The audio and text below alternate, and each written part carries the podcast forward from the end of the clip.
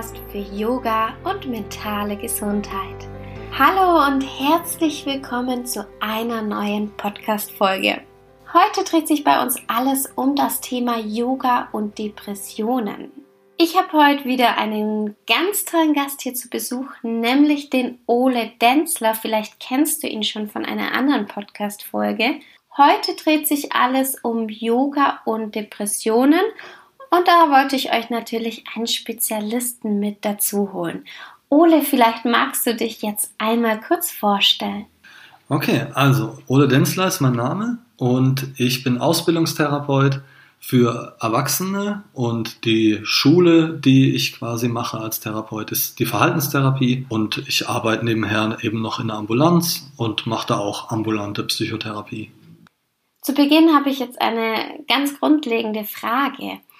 Ole, du weißt, Yoga Strong beschäftigt sich ja auch mit Yoga und mentaler Gesundheit. Und ein großes Thema, das immer, immer wieder aufkommt, sind Depressionen. Ole, was sind denn jetzt eigentlich Depressionen? Also Depression ist ein klinisches Störungsbild, das heißt also eine Kategorie oder Störung, die wir eben diagnostizieren, um die Menschen zu behandeln. Das heißt, jede Depression ist anders, würde ich sagen, aber man hat sich irgendwann eben darauf geeinigt, dass bestimmte Kriterien besonders wichtig sind bei einer Depression und dass die über einen gewissen Zeitraum vorliegen müssen, damit man das Depression nennen kann. Genauer könnte ich vielleicht sagen, es sind fünf Kategorien, äh, also fünf Kriterien muss man erfüllen über einen Zeitraum von vier Wochen, wobei zwei Wochen am Stück eigentlich durchgehend den ganzen Tag diese Kriterien vorlegen müssen. Als Beispiel die Hauptkriterien sind Antriebslosigkeit, Interessenverlust. Unsere Nebenkriterien sind sowas wie Appetitlosigkeit, Schlafmangel, sinkender Selbstwert oder auch ähm, Gedanken an den Tod kann auch ein Kriterium sein. Und es gibt noch ein paar andere. Ole, eine Depression ist ja eigentlich eine psychische Krankheit. Aber kann man das jetzt auch Krankheit nennen? Weil ich sehe diese Krankheit ja gar nicht. Also man hat sich jetzt auf den Begriff Störung äh, geeinigt eher als Krankheit. Das heißt, es liegt eine Störung vor und man sieht es den Menschen nicht an, zumal man ja auch, sage ich mal, depressiv verstimmt sein kann so ein Tag. Ich denke, das kennt jeder von uns, dass man einen Tag hat, der einfach nicht gut ist und der auch nicht besser wird. Da muss man schlafen und am nächsten Tag mal gucken, wie der Tag wird. Das ist keine Depression wirklich sehen kann man das eben nicht. Das muss schon was sein, was konstant zwei Wochen am Stück eigentlich den ganzen Tag vorliegt. Und wenn man mal so bei sich reinschaut, wie das denn war, würde ich sagen, die meisten Menschen hatten das nicht. Zwei Wochen konstant am Stück. Ne, und da würden wir sagen, sprechen wir von einer Störung, wenn das vorliegt, weil es die meisten Menschen nicht haben. Und weil es dazu führt, dass wir erheblich viele Dinge nicht mehr tun können.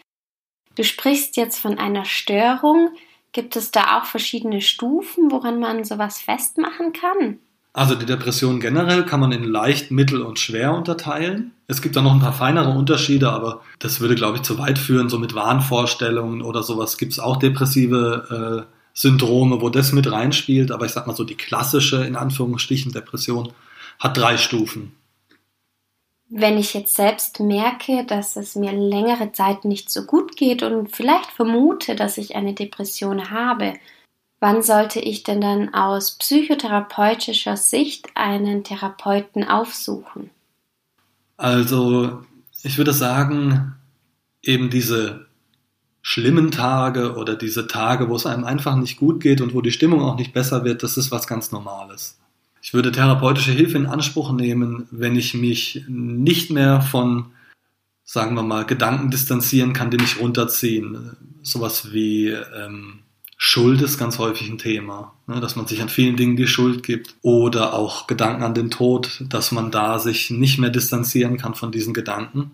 Ein anderes wichtiges Alltagskriterium ist vielleicht auch, dass man nicht mehr schwingt, so nennen wir das.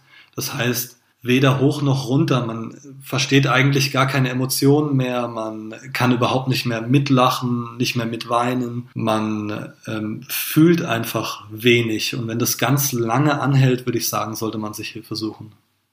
Bei mir war das so, dass ich ziemlich lange unter Depressionen gelitten habe. Und ich war dann sehr, sehr traurig teilweise, Auf der anderen Seite gab es bei mir sehr lange Zeitabschnitte, wo ich eben gar nichts gefühlt habe. Es war mir nicht egal, aber mein Körper war leer. Ich habe keine Freude empfunden. Ich kannte das nicht. Es war einfach leer.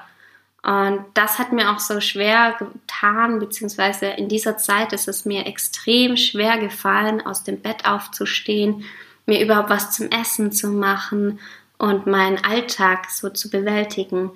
Inwieweit kennst du das oder kannst du uns vielleicht zwei Stereotypen erklären oder sagen, wie so eine Depression aussehen kann? Also es gibt eben ganz viele unterschiedliche Depressionen, würde ich sagen. Und was typisch ist zum Beispiel, ist ähm, eben diese Antriebslosigkeit, ähm, dieses morgens nicht aus dem Bett kommen, finde ich ein ganz gutes Beispiel.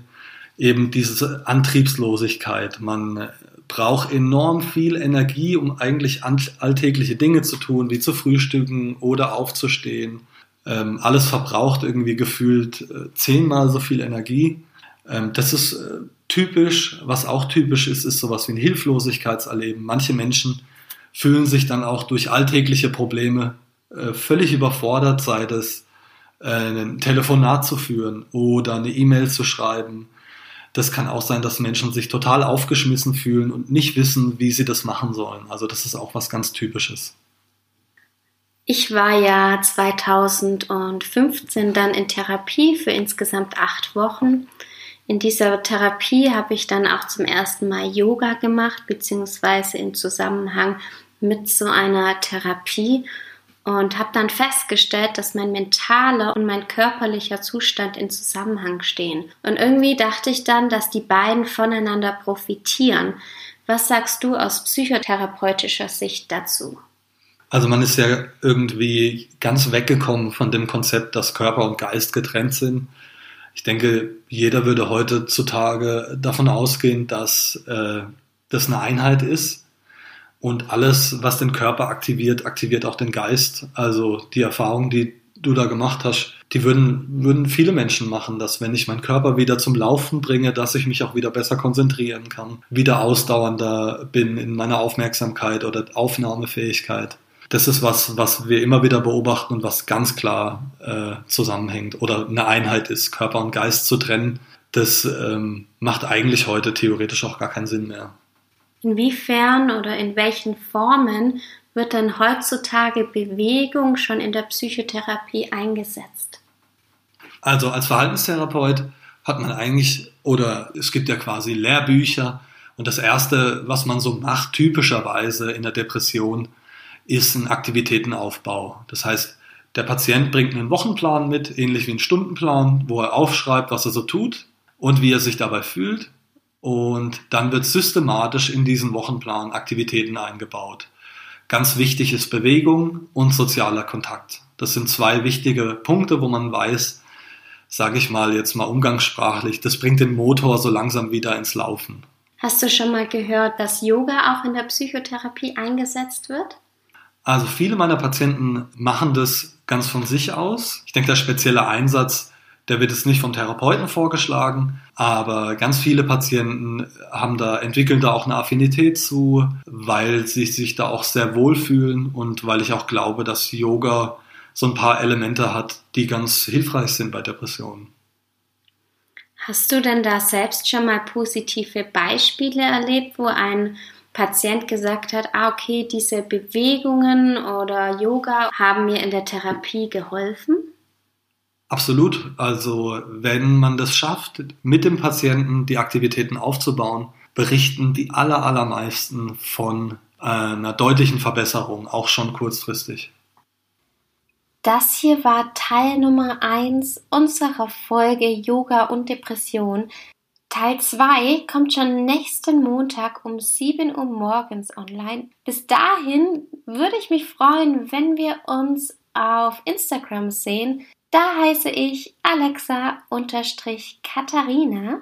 Außerdem gibt es ganz, ganz tolle Neuigkeiten. Ab dieser Woche startet meine Yoga Strong Kickstart Challenge.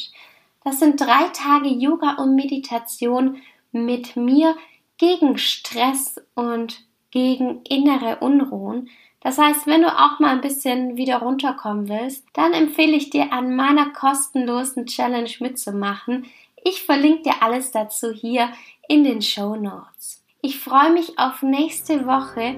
Bis bald und Namaste.